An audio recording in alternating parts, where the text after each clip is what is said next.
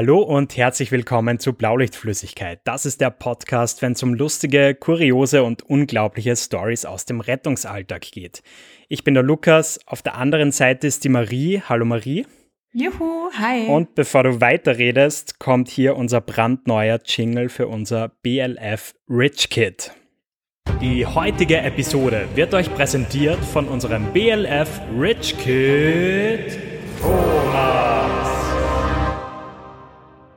Ja, der ist eh nicht von schlechten Eltern. Hast du da in einer geistigen Ergötzungsstunde dazugesetzt, oder wie ist das passiert? Ja, ich habe da leider fremd, ja, was heißt leider? Ich habe äh, liebend gerne fremde Hilfe angenommen und zwar hat den der Alex für uns produziert. Vielen Dank, Alex. Danke, Alex. Geil. Und danke aber natürlich in erster Linie auch an unser Rich Kid Thomas, das hiermit Folgenpräsentator ist. Ja. Und ja, ganz kurz, wenn ihr unseren Podcast gerne hört und unterstützen möchtet, schaut auch gerne auf unseren Steady-Account vorbei, wo ihr uns schon ab 5 Euro monatlich supporten könnt.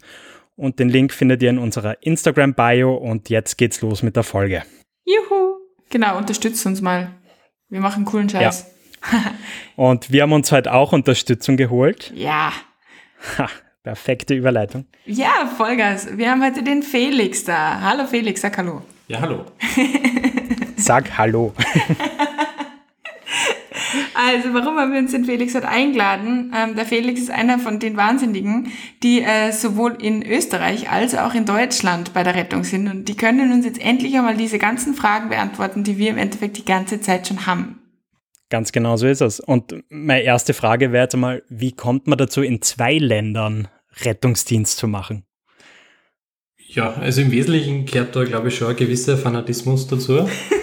ähm, ist damals aus einer ziemlichen Rambo-Phase rausgeboren worden. Man kennt es. Okay. Ähm, da müssen wir alle mal durch.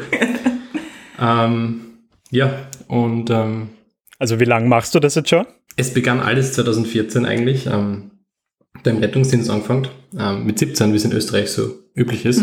Bei vielen, zumindest denen, die vor dem Zivildienst anfangen.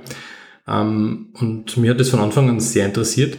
Ähm, man ist natürlich am Anfang auch äh, sehr überzeugt von sich selber. Ja. Also man kriegt das Gefühl vermittelt, ja, von der Organisation, wo man ausgebildet wird, ja, man ist jetzt bereit für die Straße, für alles, was auf einen zukommt.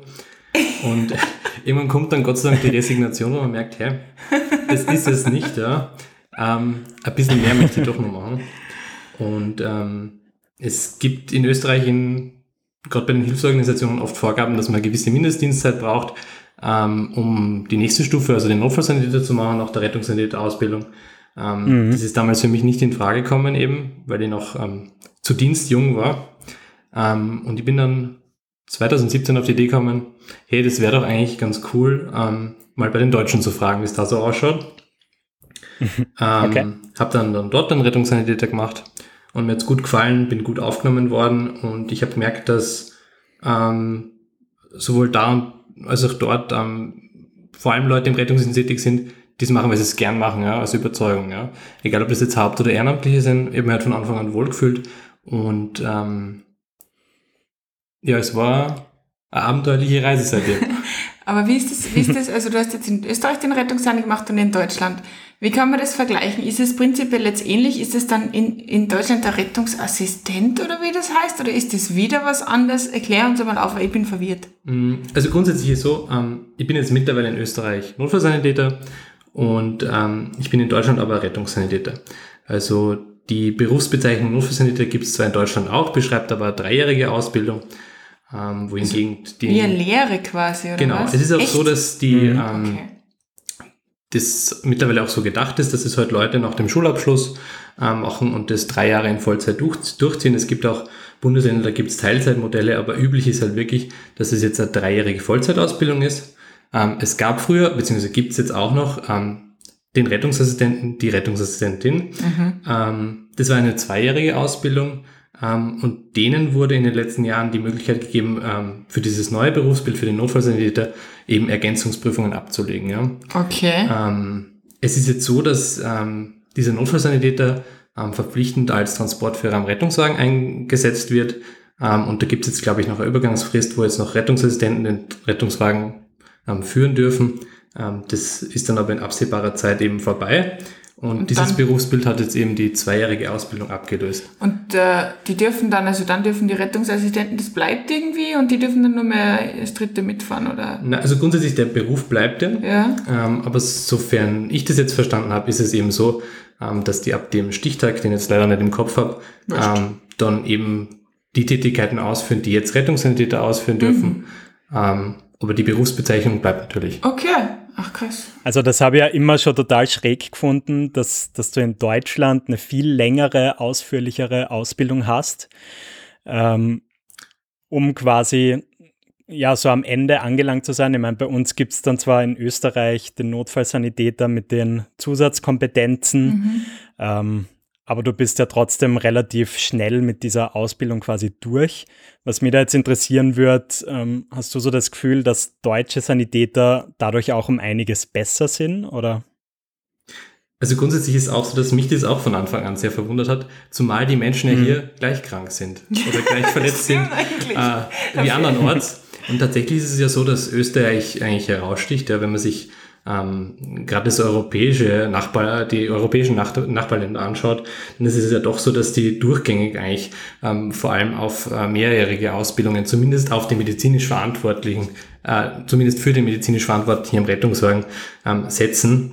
Ähm, ich bin überzeugt davon, dass man im, in der präklinischen Notfallmedizin, also im Rettungsdienst, eine sehr große Verantwortung trägt Ja, ähm, das stimmt. für den Patienten.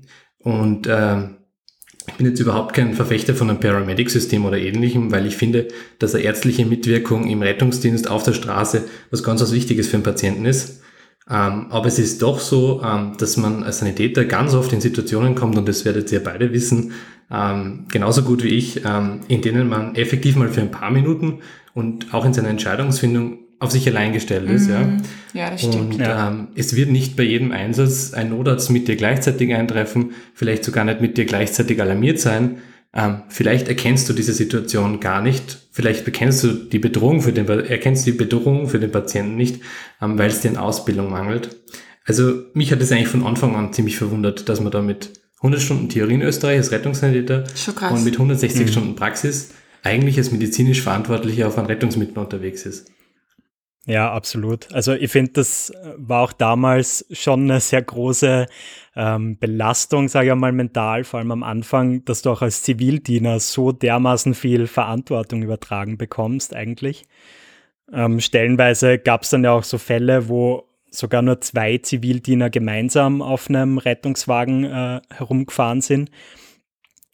Man muss ja sagen, im Krankentransport gibt es ja diese Situation nach wie vor in gewissen Bundesländern. ja, also, klar. dass wirklich zwei Zivildiener äh, da die Verantwortung für einen Patienten aufgebürdet wird, ja. Und gerade wenn es dann primäre Krankentransporte geht, dann wissen wir alle, dass die äh, schnell durchaus mal, dass es sich da schnell durchaus mal wirklich um Notfallbilder handeln kann. Ähm, und die werden nicht erkannt, ja. Und das kann man den Leuten nicht vorhalten, sondern das ist halt leider effektiv ähm, unserem System geschuldet. Ja, und vor allem, also ich weiß nicht, ich weiß nicht, ob ihr das auch kennt, gell? aber bei mir ist es tatsächlich ähm, gerade am Anfang so gewesen, dass, dass wenn ich jetzt zu meiner Meinung nach irgendwie Patienten gekommen bin, die nicht so gut benannt waren, ich aber ganz oft nicht, nicht, nicht titulieren habe können, wo kommt's denn her? Gell? Und ich habe dann wirklich angefangen, Bücher zu lesen, die eigentlich nicht in meinem Tätigkeitsbereich als Rettungssanitäter jetzt in Österreich sind und so weiter. Weil ich habe, ich will wissen, was da los ist. Ich will wissen, was in den Patienten da vorgeht. Weil ich einfach auch total unruhig und unrund geworden bin dann mit der Zeit, einfach während dem Transport, weil ich gewusst habe, verfällt mir der jetzt vielleicht? Oder ist er eigentlich eh okay? Oder hm, auf was muss ich mich einstellen? Weil das, das ja. Ja. ich habe da ganz viel zusätzlich gelesen am Anfang. Und mittlerweile auch noch Ja. immer, tatsächlich. Ja. Ja. Es, ist, es ist ja tatsächlich so, dass gerade im österreichischen System sicher wahnsinnig viele gute Mitarbeiter gibt, ja. Ähm, das Problem ist, ähm, dass, dass da viel, viel Eigenverantwortung dabei ist, ja. Also diese Ausbildung, die man genießt in Österreich, ja, ähm, das ist sicher am Anfang natürlich eine Herausforderung für jeden, eine neue Materie, weil die wenigsten, die im Rettungsdienst wirklich tätig sind, kommen aus der Pflege oder haben irgendeinen anderen medizinischen Beruf, wo sie eben einen, einen Wissensstock haben, auf den sie vielleicht aufbauen oder sie ein bisschen erweitern in eine gewisse Richtung, ja. Sondern für viele ist es komplettes Neuland, ja. Für viele ist es auch etwas, mit dem sie sich wirklich nicht öfter als die zwei, dreimal im Monat beschäftigen wollen, was ja gutes Recht ist, ja, weil sie noch eine Arbeit, eine Familie, andere Hobbys etc. haben. Ähm, das Problem ist, äh, dass das ja am Ende einfach nicht der Patient spüren sollte. Ja, das und es stimmt. ist halt ganz viel Eigenverantwortung dabei. Und es gibt wahnsinnig viele Rettungssanitäter, von denen ich mich mit Wonne behandeln lassen möchte, in Österreich auch. Ähm, das Problem ist, dass es halt oft äh, einfach nicht, nicht, nicht ähm, objektivierbar ist aufs ganze System. Ja, ja also, klar. Man hat, man hat jetzt, man hat jetzt nie so, ähm, so Check-ups oder so, wie es es in anderen Rettungsdienstbereichen in anderen Ländern gibt, dass man wirklich einmal im Jahr unter Beweis stellen muss, ja, was kann man, vielleicht mit einem Supervisionsdienst etc.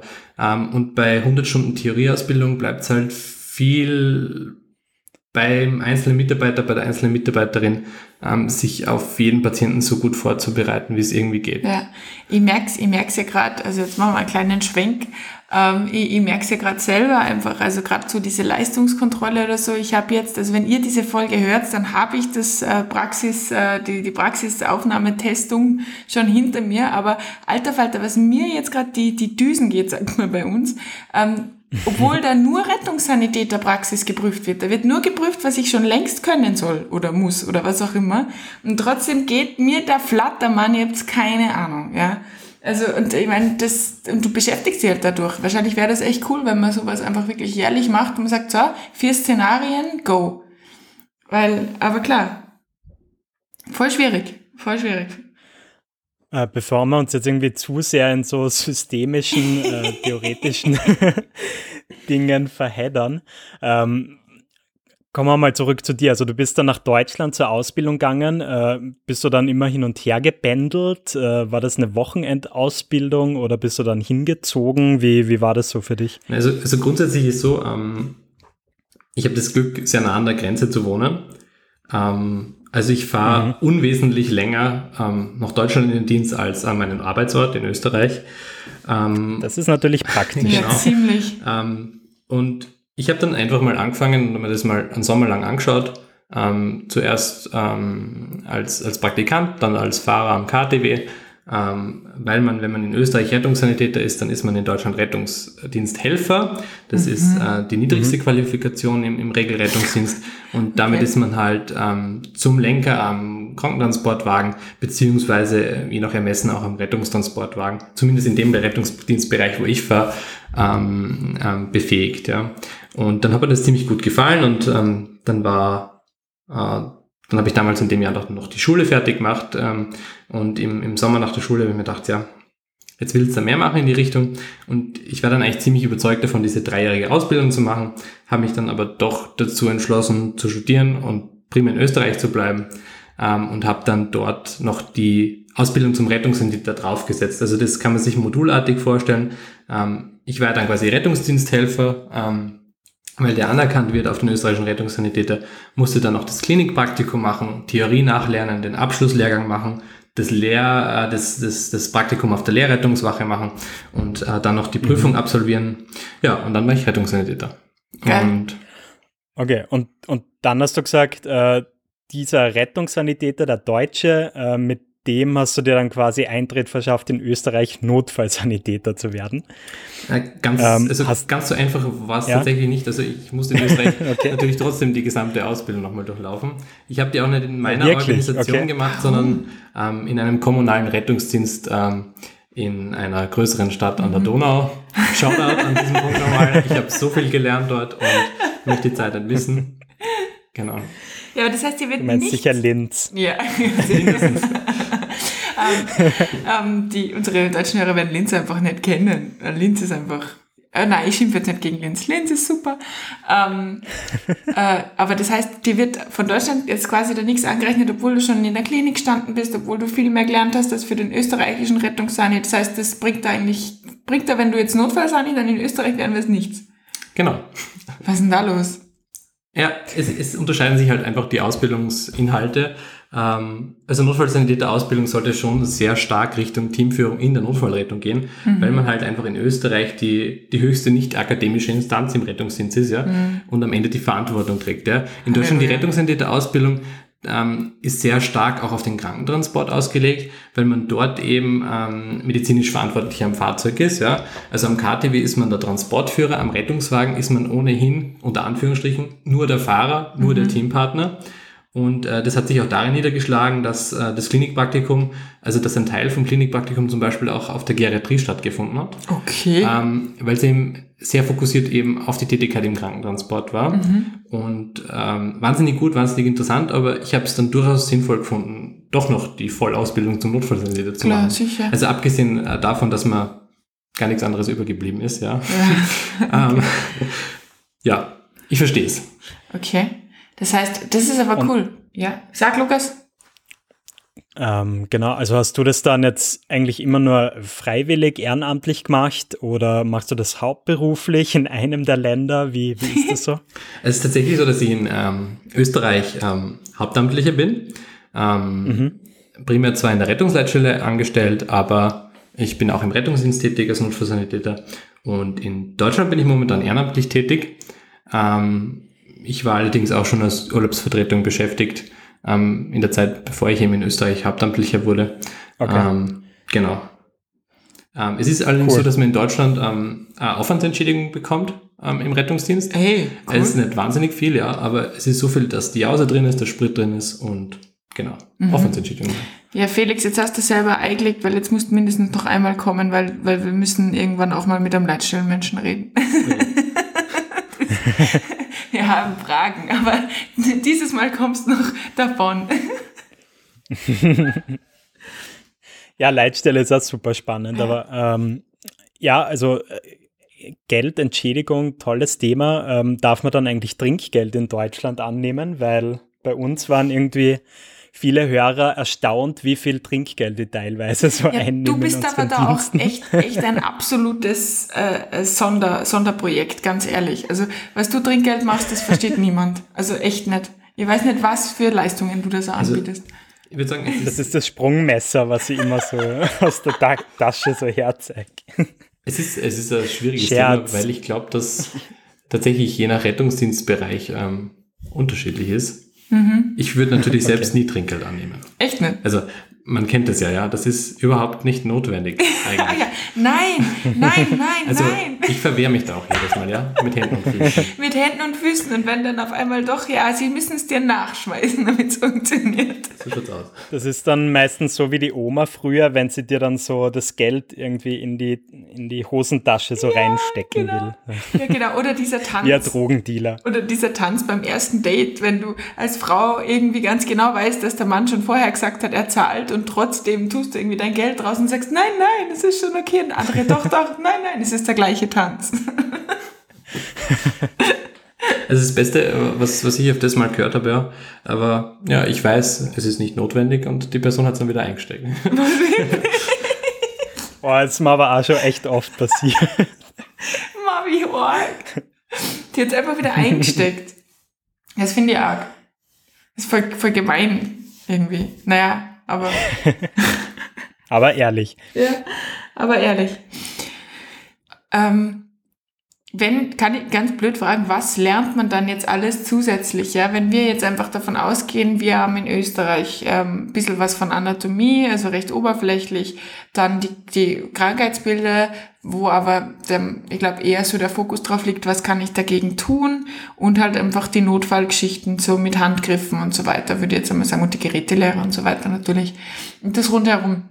Was lernt man jetzt in Deutschland mehr? Also ist es, ist es mehr so dieses, dieses, ähm, dieses klinische Bild, also die Krankheitsbilder, die genauer sind? Ist es mehr auf, habt ihr andere Sachen auch auf den Autos drauf? Also, meine, wir beschränken uns ja medikamentös als Rettungssanität auf den Sauerstoff. Wie ist das bei euch? Also grundsätzlich ist es ja auch je nach ähm, Ausbildungsstand unterschiedlich. Okay. Also ähm, ich würde sagen, dass ich das Wissen, also ähm, wie soll ich sagen, das Spektrum unterscheidet sich wahrscheinlich von einem deutschen Rettungssanitäter, unterscheidet sich das Wissensspektrum nicht so wahnsinnig groß zum österreichischen Rettungssanitäter, ähm, wenn der sein Zeug auch wissen, äh, gewissenhaft gelernt hat. Ähm, es ist halt so, es geht ein bisschen mehr in die Tiefe. Ja. Also die Theorieausbildung für einen deutschen Rettungssanitäter ist ja wirklich nicht so viel umfangreicher, da reden wir über 60 Stunden mehr grundsätzlich. Ähm, wenn es um den Notfallsanitäter geht, dann ist halt doch ein eklatanter Unterschied da.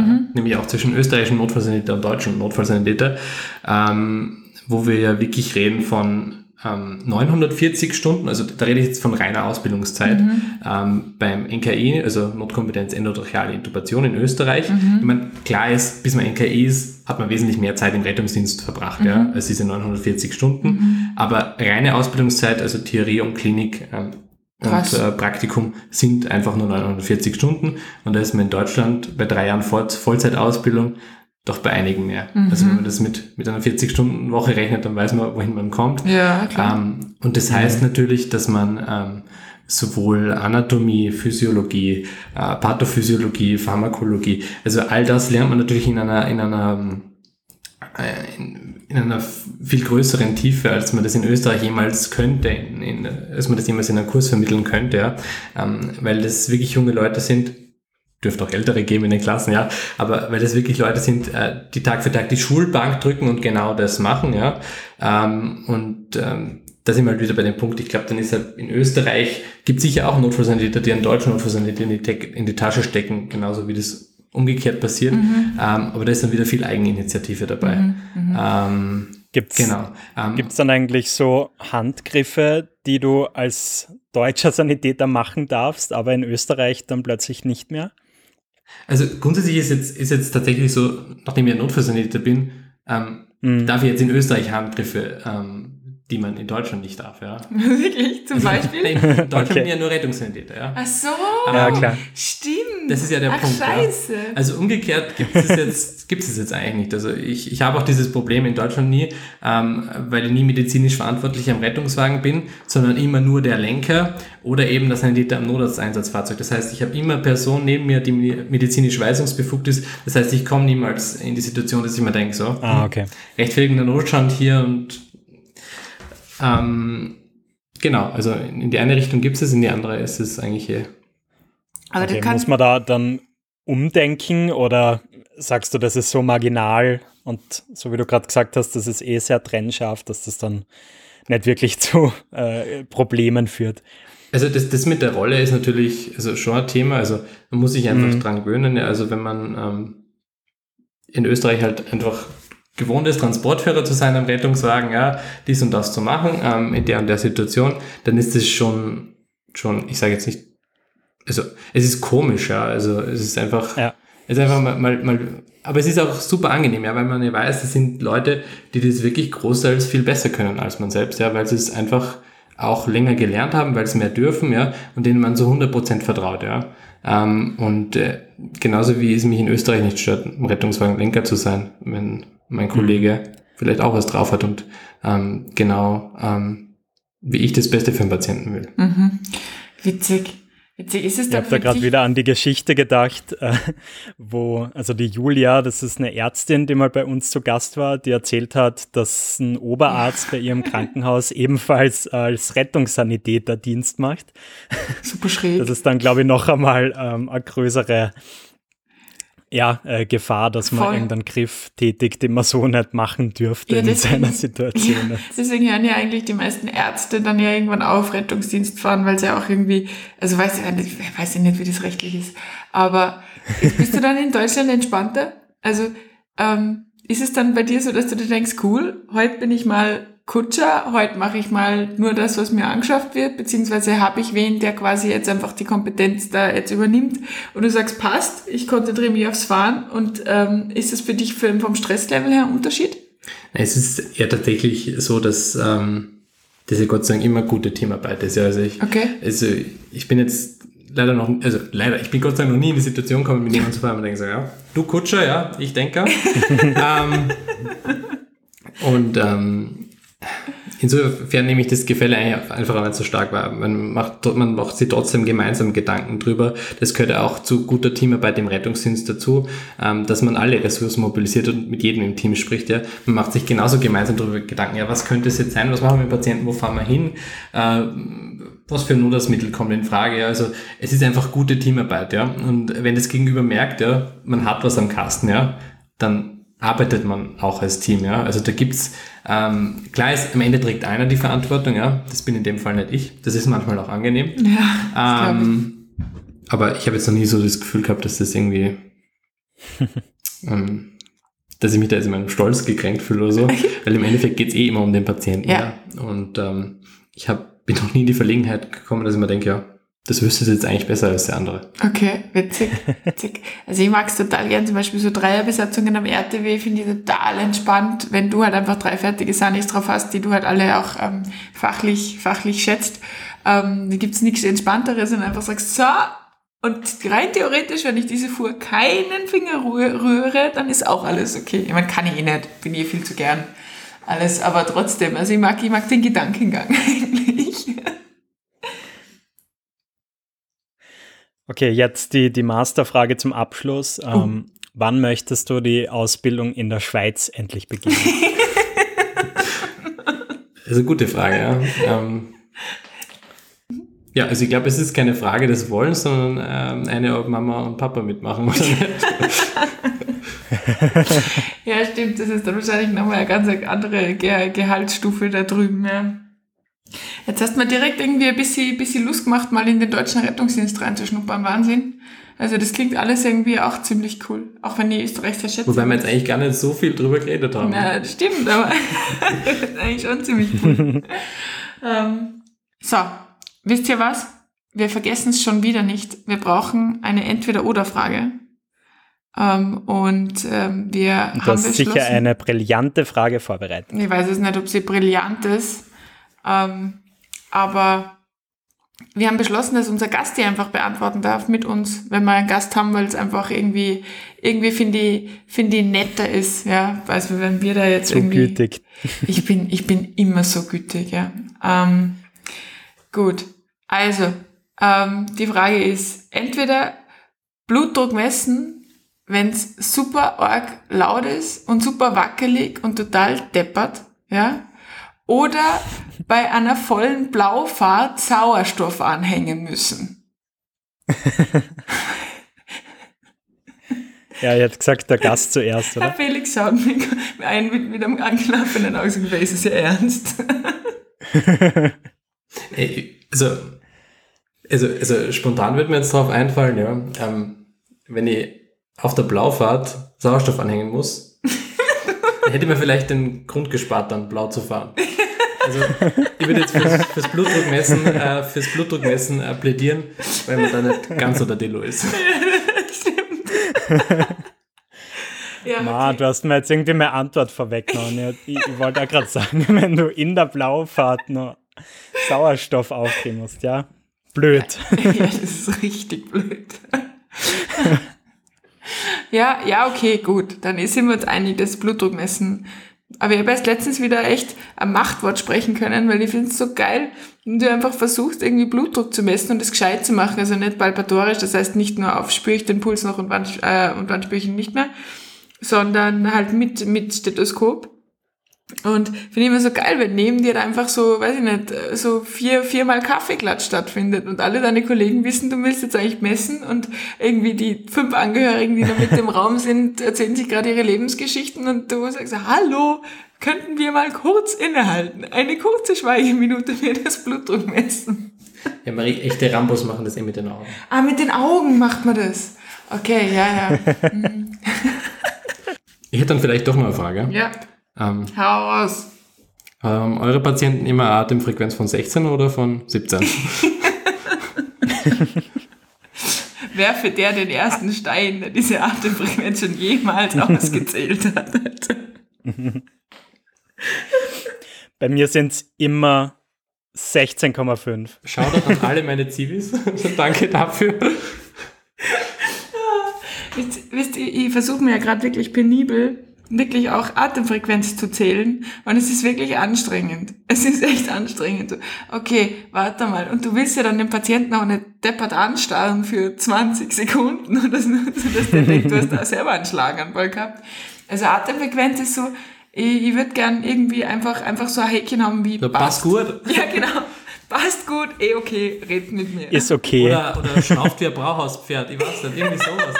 Also, es ist halt, ja, I don't know. Ein bildlicher Vergleich. Ja. Also, ich meine, wir wissen alle, Atemfrequenz und Puls und Hautkolorit, das sind einfach unsere wichtigsten Parameter im Rettungsdienst. Aber Es ist schon weird. Es ist so weird. Es ist, es ist wirklich, es ist. Also, wenn jemand mitbekommt, dass man die Atemfrequenz zählt, ja, dann schlafen die ja sowieso nicht mehr, wissen normalerweise. Mhm. Ja, das stimmt. Das muss man voll heimlich Und machen. das heimlich zu machen, dann glauben sie immer, man ist ein bisschen in sie verliebt, wenn man so. Oh Gott. Vor allem bei Frauen in Richtung Oberweite schaut, das ist. Also ich starre meine Patienten halt nicht so gern an und ich bin nicht multitaskingfähig.